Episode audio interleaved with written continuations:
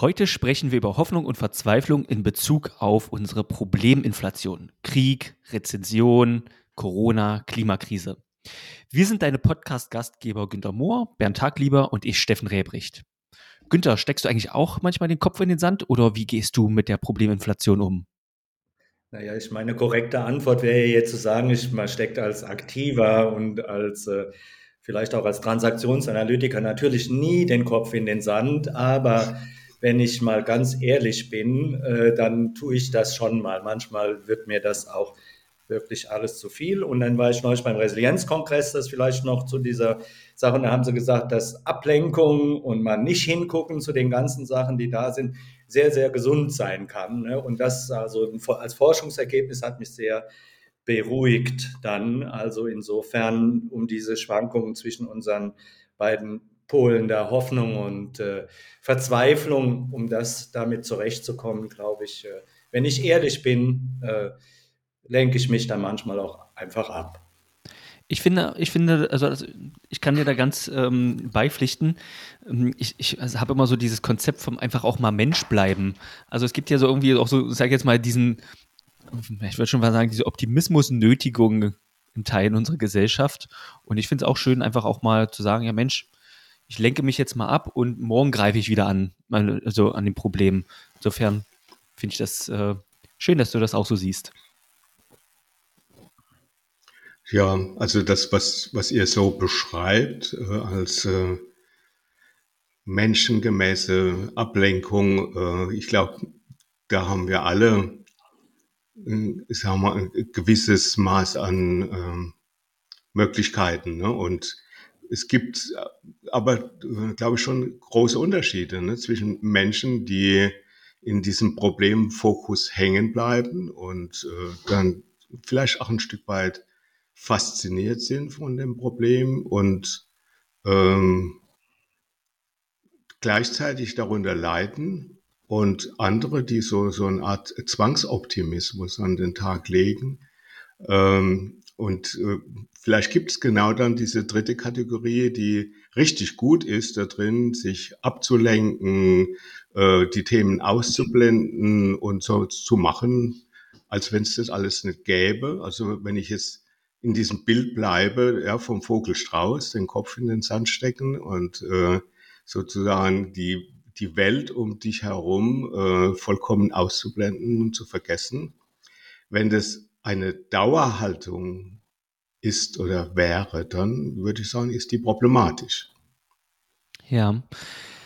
Was ich noch sehe, ist, wir hatten ja das, das oder Günther, du hast ja das Wort, äh, bevor wir den Podcast gestartet haben, Probleminflation in die Runde geworfen und wir sind da ja auf diesen Zug aufgesprungen. Ich finde, wenn wir Problem, also von Problemen sprechen, ist auch gerade, also die großen, ne, wir haben ja gerade gesagt, Klimakrise, Rezession, Krieg und so weiter finde ich es auch hilfreich zu schauen, wie betrifft es mich de denn in meinem Alltag wirklich. Und mh, hm, ein Stück weit betreffen mich, also ich nehme zum Beispiel mal jetzt den Krieg in der Ukraine, der betrifft mich eigentlich relativ peripher. Also ich habe keinerlei Einbußen in meinem Alltag. Ja, die Preise sind ein bisschen hochgegangen, okay. Äh, da, da, muss ich gucken, wie ich mit meinem Geld besser zurechtkomme. Aber ansonsten ähm, ist vieles oder, oder nicht vieles, aber ist einiges an dem Problem auch psychologisch und ich kann mich natürlich auch reinsteigern. Ich habe eben noch so im Hinterkopf gehabt, den, den Bildleser, der sich jeden Tag seine Bild und jeden Tag seine Verzweiflung einmal abholt und damit natürlich auch die Probleme für sich vielleicht ein Stück weit omnipräsent macht. Also eine, was ich hilfreich finde, ist halt eine Einordnung der Probleme und zu schauen, okay, wann kann ich denn was dafür tun? Und zum Beispiel für Hoffnung habe ich ja äh, letztes Frühjahr, als der Krieg noch also sehr präsent war, habe ich dann zum Beispiel auch eine große Spende getätigt. Einfach als konkreten Beitrag für ähm, ja, die Leute und dafür, dass es besser wird. Das ist das, was ich machen konnte. Hm. Wie ist denn das bei euch? Also ich teile das, dass das relativ peripher ist und trotzdem äh, kommt man natürlich in den Kontakt, dass diese ganze Geschichte eskalieren kann und dass ähm, niemand vorhersagen kann. Das ist, ist halt das, der, das typische äh, Thema von ähm, heißt das, Hoffnungen, die man hat. Also man geht im Grunde genommen in so eine Art äh, vorauseilende Sichtweise, die optimistisch ist. Also man sozusagen beschäftigt sich mit dem Thema. Es, äh, man fokussiert sich auf die, auf die positive Seite und hofft dann, dass das auch so wird, wie man sich das vorstellt. Ne? Äh, und ständig kommen dann neue Informationen und dann kippt es auch wieder in Richtung Zumutung, ja, wo diese, diese hoffnungsvollen, vorauseilenden Gewissheiten dann äh, auch wieder torpediert werden und mal wieder zurückfällt in, na, ich würde nicht sagen Verzweiflung, aber doch mit Kontakt, mit Angst in Kontakt ist. Ne? Und das, finde ich, ist ja das, das, äh, das präsenteste äh, Gefühl beim Thema Verzweiflung, dass man intensiv mit, mit Angst in Kontakt ist und auch versucht, äh, Angst abzuwehren. Also ich möchte jetzt nicht nochmal eine Mediendiskussion anfangen, aber Steffen, was du sagst, finde ich jetzt sehr interessant. Diese, wann kommt denn was an mich ran? Wie kriege ich denn was mit? Du hast dann mit der Bildzeitung ja auch genannt, äh, die schaffen das ja jeden Tag die Emotion des oder die Empörungsemotion des Tages hervorzurufen. Ähm, äh, vor, vor 500 Jahren hätten wir die Nachricht, dass da hinten jetzt ein Krieg stattfindet in Donetsk, die, die hätten wir wahrscheinlich jetzt erst gekriegt. Ne? Nach zwei Jahren wäre die erst bei uns angekommen und äh, heutzutage wird das sofort ins Wohnzimmer äh, äh live übertragen und so weiter. Das ist natürlich was anderes. Und ich glaube deshalb, das, was du sagst, da mit der Selbststeuerung, das finde ich schon sehr, sehr wichtig. Ne? Also, ich muss dich mal loben an der Stelle. Ich habe ja neulich dein äh, neues Video da gesehen über systemische äh, Sichtweise und Konstruktion von Wirklichkeit und so, wo du das sehr schön aufgezeigt hast, wie so Informationen auch an uns rankommen und wie wir die dann, dann verarbeiten. Ich glaube, dass äh, so eine Sichtweise sehr hilfreich ist, dass man sich nicht allem hingeben muss. Und das ist wieder mein Thema, so Resilienz, dass es auch wesentlich ist, dass man ein Stück steuert. Äh, was lässt man an sich ran? Das hat mit dem Thema Kopf in den Sand ja auch zu tun. Also, so dass man so ein bisschen am Steuer bleibt und sich nicht überfluten lässt in dieser äh, Komplexität heute oder, oder Probleminflation, die, wie du es beschrieben hast an der Stelle. ja, das mit dem, mit dem Steuern, das klingt ja irgendwie erstmal gut, nur äh, werden sich wahrscheinlich die Zuhörer auch die Frage stellen, ja, und wie geht denn das jetzt? Wie macht man denn das, das Steuern? Das, ist eine, ja, eine gute Frage, ne? Wie, wie kann man steuern? Ich finde, da bietet ja die Transaktionsanalyse ganz hervorragende Möglichkeiten, zum Beispiel mit dem Ich-Zustandskonzept. Ne, wenn man also äh, eine negative Nachricht bekommt, dann kann es ja durchaus sein, dass da erstmal automatisch oder wahrscheinlich kommen erstmal automatisierte Gedanken, uiuiui, was kommt da auf uns zu zum Beispiel oder, oder anderes. Und was ich immer hilfreich finde, ist dann einmal äh, innezuhalten und mir bewusst zu werden, okay, was bedeutet diese Information oder was könnte sie jetzt für mich bedeuten und mir eine Art, ja, Range, Skala aufmache. Also das könnte sie im besten Fall bedeuten, das könnte es im schlechten, also im schlechtesten Fall bedeuten und auch mir innerlich durchspiele, was mache ich denn, wenn welcher, also wenn, wenn diese Fälle, die ich mir vorstellen kann, eintreten. Und ähm, das hilft mir, also wenn man so sagen will, ich aktiviere mein Erwachsenen-Ich und ähm, plane mir auch so oder stelle mir halt Szenarien vor, wie ich dann auch persönlich darauf reagiere. Und das hilft mir, die Sachen einzuordnen und dann auch wieder ruhig schlafen zu können. Ich glaube, das gehört so ein bisschen Training dazu, ne? so dieses Achtsamkeitstraining. Du kannst nicht sagen, irgendwo ich von jetzt auf gleich äh, kontrolliere ich meine Emotionen, geht das. Muss man richtig geübt haben, glaube ich, ne, mit Achtsamkeitstraining. Ich habe jetzt gerade so überlegt, wo wir reden über dieses Spektrum zwischen Hoffnung und, und äh, Verzweiflung. Bernd, du hast ja schön gesagt, was ist eigentlich Hoffnung? Ist Hoffnung ein Gedanke? Ist Hoffnung ein Gefühl? Oder ist Hoffnung so eine, eine Kombination? Also ein, eine gedachte, positive äh, Emotion der Zukunft oder die vorwegzunehmen. Was ist Hoffnung eigentlich? Und da wäre ja auch mal zu gucken, was man, äh, ja, wie, wie man das nähern kann. Ich finde das sehr, sehr wichtig. Man hat da unheimlich viel, gerade so aus dem therapeutischen Bereich, unheimlich viel Untersuchung, dass das, sagen wir mal, neben der Beziehung, die zwischen Therapeut oder Berater, Coach und Klient äh, äh, ähm, vorhanden ist, das Thema Hoffnung einer der wesentlichen Faktoren ist. Ne? Also wenn systemisch gesehen, also aus dem Klienten und auch aus dem Umfeld heraus keine Hoffnung äh, da ist eigentlich oder äh, nicht mehr vorhanden ist, dann, äh, dann ist die Wahrscheinlichkeit, dass man zu einem Erfolg kommt, äh, sehr, sehr gering. Also wir haben uns mit einem unheimlich wichtigen Faktor zu tun, aber wichtig wäre ja, was, was ist das überhaupt? Was, was ist denn? Wie, wie, wie, wie, wie, wie, wie konzipiert Hoffnung? Mhm. Also ich, ich glaube, dass, ähm, dass eine gute Beschreibung äh, ist, sie als antizipierende Emotion zu beschreiben. Also eine Emotion, die in die Zukunft geht. Und wenn ich, wenn ich das jetzt sozusagen mit diesem, mit diesem Begriff Hoffnung verknüpfe, dann ist es sozusagen ein positiver, positive äh, Blickrichtung, ohne Gewissheit zu haben.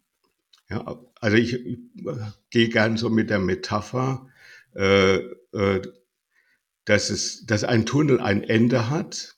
An diesem Ende ist Licht. Und äh, dieses Licht kann man sozusagen in Augenschein nehmen, auch schon vorauseilend, auch wenn sozusagen das Ende des Tunnels noch nicht erreicht ist. Ich habe vorhin gerade einen System, also ich habe bekommen so eine systemische Zeitschrift, Kontext heißt die. Und ähm, da ist ein Artikel über Zuversicht drin, den ich mal vorhin quer gelesen habe. Und da war ein Zitat von Immanuel Kant drin, nämlich kein Vorhaben kann ohne Hoffnung gelingen. Das fand ich irgendwie ganz passend gerade. Genau, mhm. und ähm, habe auch nochmal gerade das Internet befragt, mal kurz gegoogelt, was ist denn Hoffnung, was ist darunter zu verstehen, ne? Und da wird mir jetzt ausgespuckt, ne, eine positive Einstellung, die auf die Möglichkeiten gerichtet ist, dass die Dinge in Zukunft besser werden. Finde ich eigentlich ganz schön, diese, diese Definition. Mhm. Ne, und ähm, du hast ja gerade angesprochen, ähm, Günther, dieses Thema Wirklichkeitsbildung. Also auch zu schauen, ähm, wie kann ich denn äh, die, also meinen Fokus auch auf Positives legen.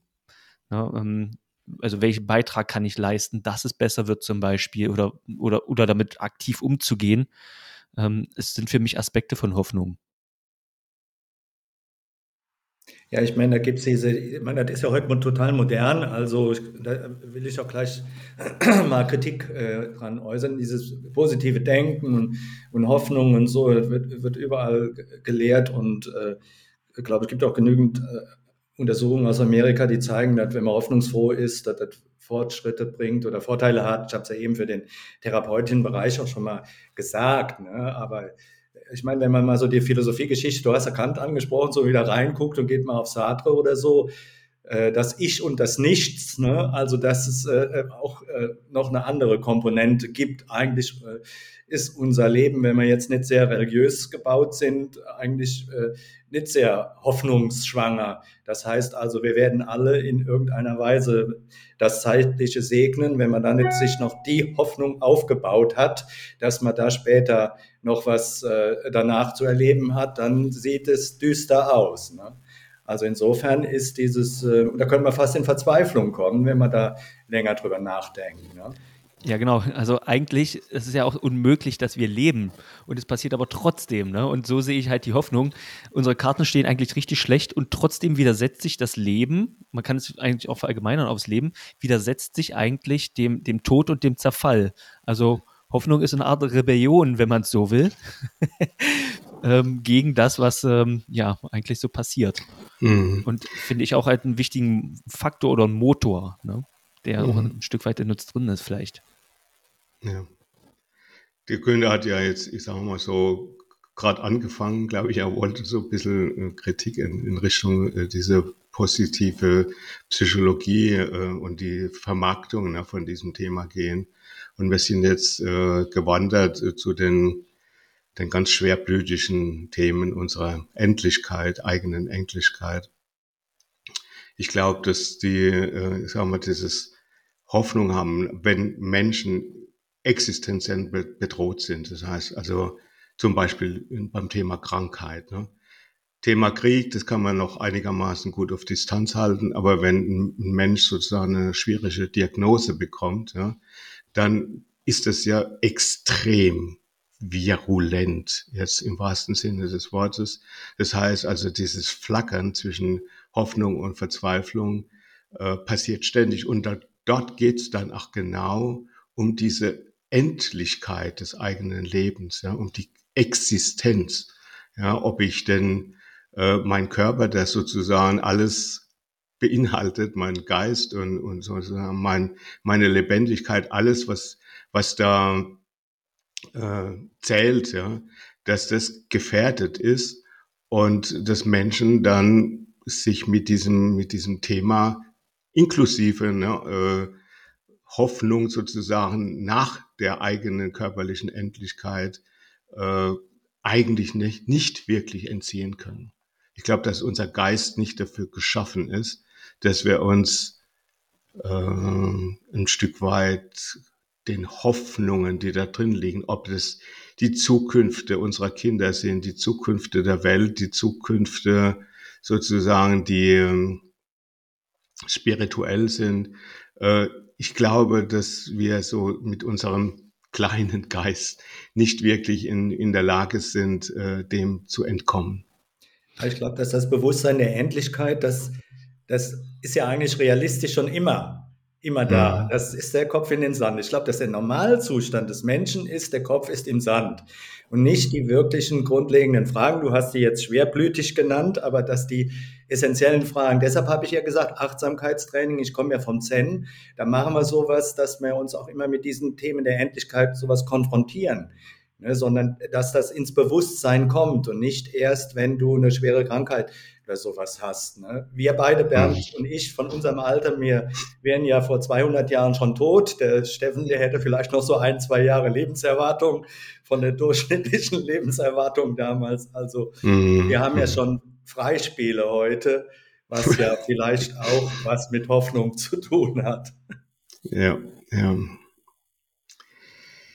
Ja, aber der der Steffen ist mit dem Thema, wenn ich, wenn ich deine Mimik richtig deute, ziemlich intensiv in Kontakt. Ist es so? Ich, ich, über, ich überlege gerade, also ich beschäftige mich ja auch sehr viel mit Vergänglichkeit und ähm, habe letztes Jahr, oder ich gehe ja ähm, zum holotropen Atmen inzwischen regelmäßiger, wo ich, wo ich mich genau mit diesen existenziellen Themen auseinandersetze. Und ich ähm, war gerade gedanklich dabei, zu überlegen, okay, was bedeutet das denn? Also sich, sich, sag ich jetzt mal, mit, mit den, ähm, zum Beispiel mit, mit der eigenen Endlichkeit zu befassen. Und für mich bedeutet es letztendlich, ähm, loszulassen ein Stück weit. Und ähm, was mir dann eine gewisse, also wenn ich wenn ich es schaffe loszulassen, eine gewisse innere Freiheit und damit auch Leichtigkeit gibt. Und in diesem Zusammenhang habe ich überlegt, okay, wie gehe ich denn eigentlich im Alltag mit Problemen um, weil ich lasse die ja oder ähm, die sind ja trotzdem noch da.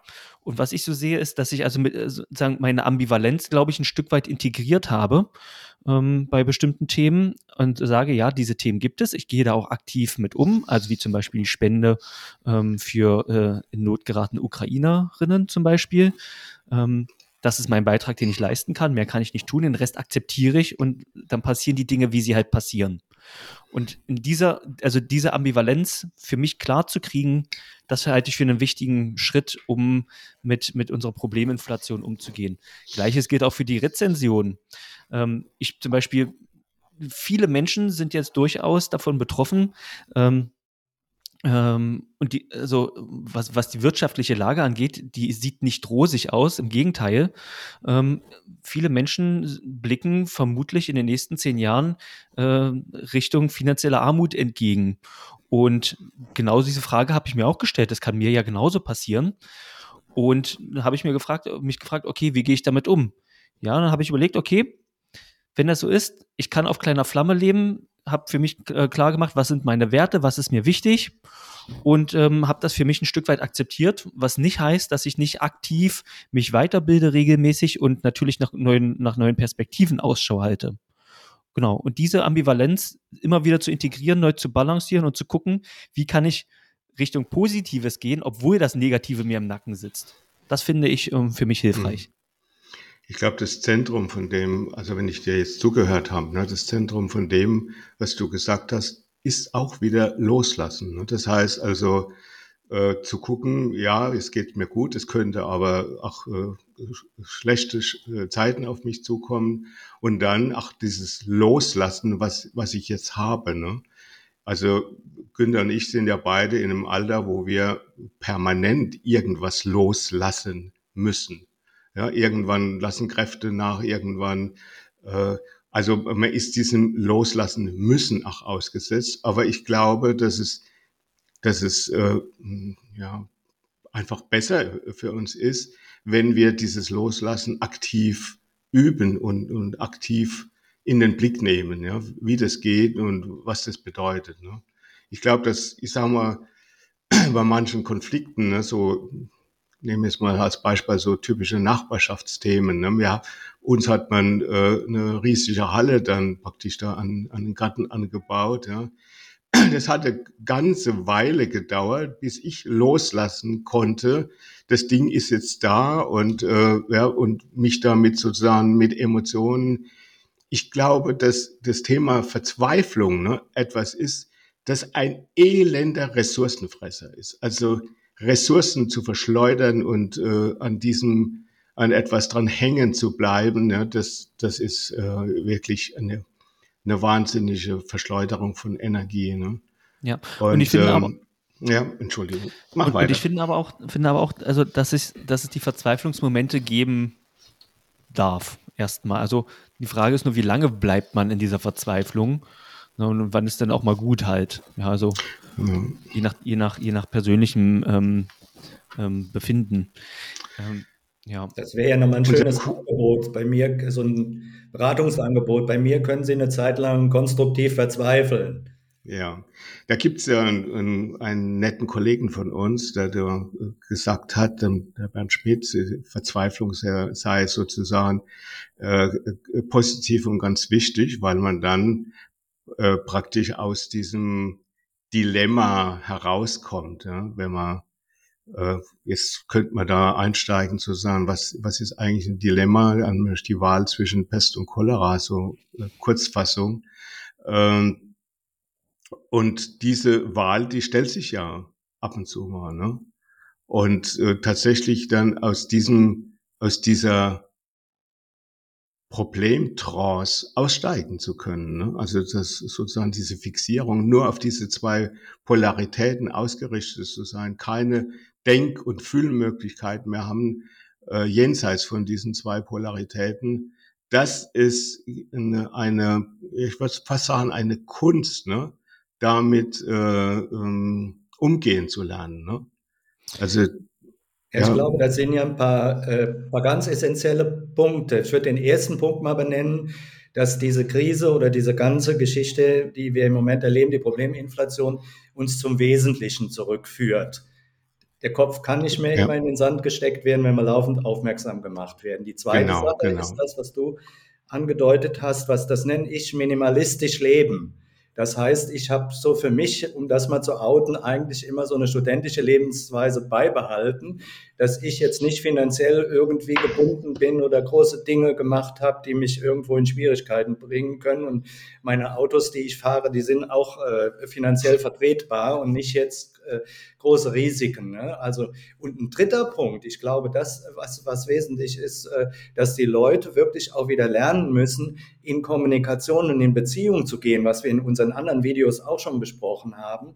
Denn je alleiner du bist oder je einsamer du bist, umso mehr gehst du auch in dieses Thema Verzweiflung. Aber wenn du die Chance hast, das mit anderen ein Stück zu besprechen oder zu teilen, ist die Wahrscheinlichkeit, dass sich ein großer Teil davon auflöst oder mildert, auch sehr groß. Ne? Also ich mhm. finde, das sind so ein paar essentielle Punkte, die man mitnehmen kann.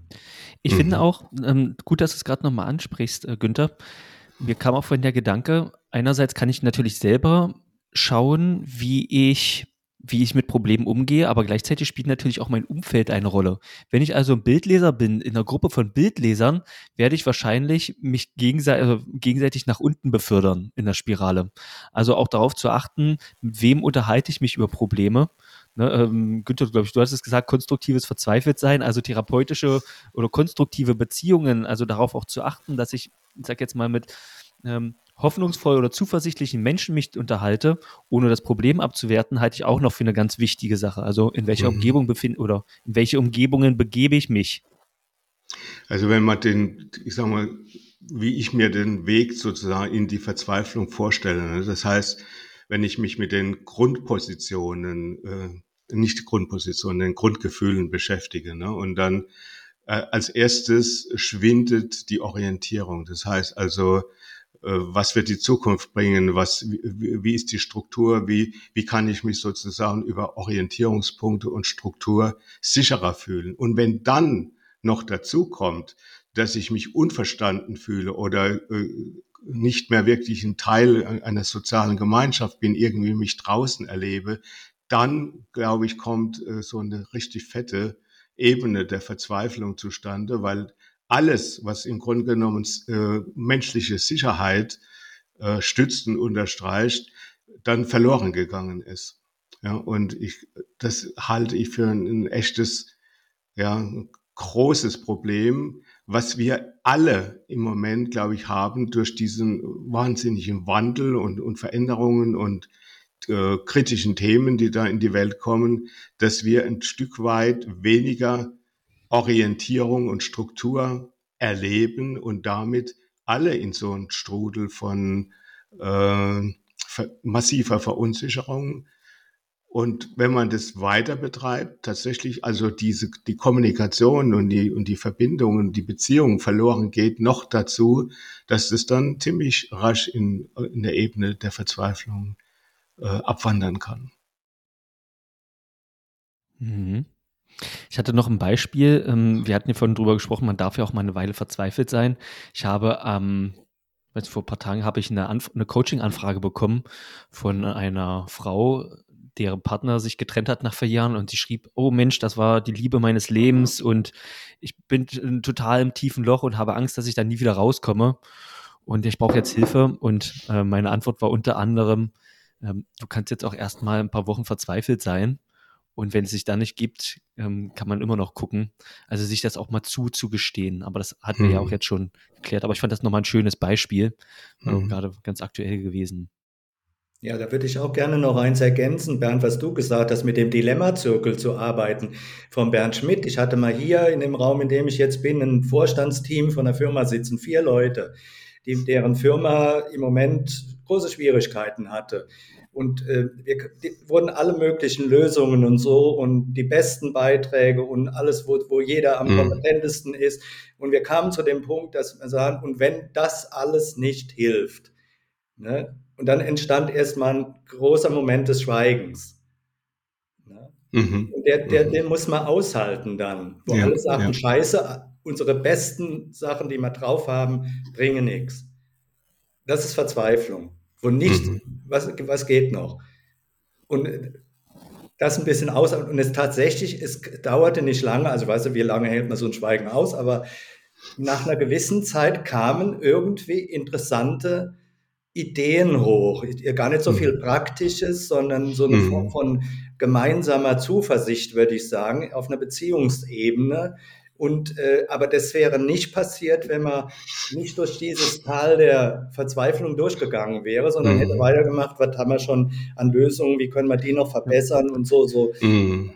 Wenn, wenn, du das so sagst, würde ich jetzt noch zum Abschluss, da äh, kommt mir so die, die, der Hartmut Rosa so ein bisschen ins, in den Kopf, ähm, das Thema Resonanzprinzip, also auch mal gemeinsam aushalten oder diese, diese Stille auch mal zulassen und dann sind sie irgendwie in Resonanz getreten und es gab einen Paradigmenwechsel. Ne? Hm. Ähm, Mir fällt auch noch was ein. Also los. was ich, ja, das, äh, das, das Tetralemma-Konzept, ne, das, was äh, ziemlich genau das nochmal beschreibt, was, was der Günther jetzt als Beispiel gebracht hat. Also, dass man, wenn man hängt in einem Entweder-Oder, also so, so zwei Pole, ne, fokussiert und die sich irgendwie gegenseitig äh, ja, Schwierigkeiten machen, dass es dann eine gute Sichtweise ist, mal in den Blick zu nehmen, sowas wie sowohl als auch oder weder noch. Wir haben ja in unserem Büchlein Burnout vorbeugen das Tetralemma mal beschrieben. Ne? Oder das äh, ganz Steffen. andere. Oder das ganz andere. Und äh, ich glaube, dass, äh, dass diese Sichtweise, ne, also tatsächlich mal äh, die Perspektive radikal zu wechseln, ne, ja. dass das äh, sehr hilfreich sein kann meine Partnerin verdreht ja immer die Augen, wenn sie dann ankommt. Also wir haben jetzt diese Möglichkeit oder diese Möglichkeit. Und dann sage ich, naja, wir hätten ja auch noch sowohl als auch oder noch das ganz andere. Und dann verdreht sie immer schon die Augen.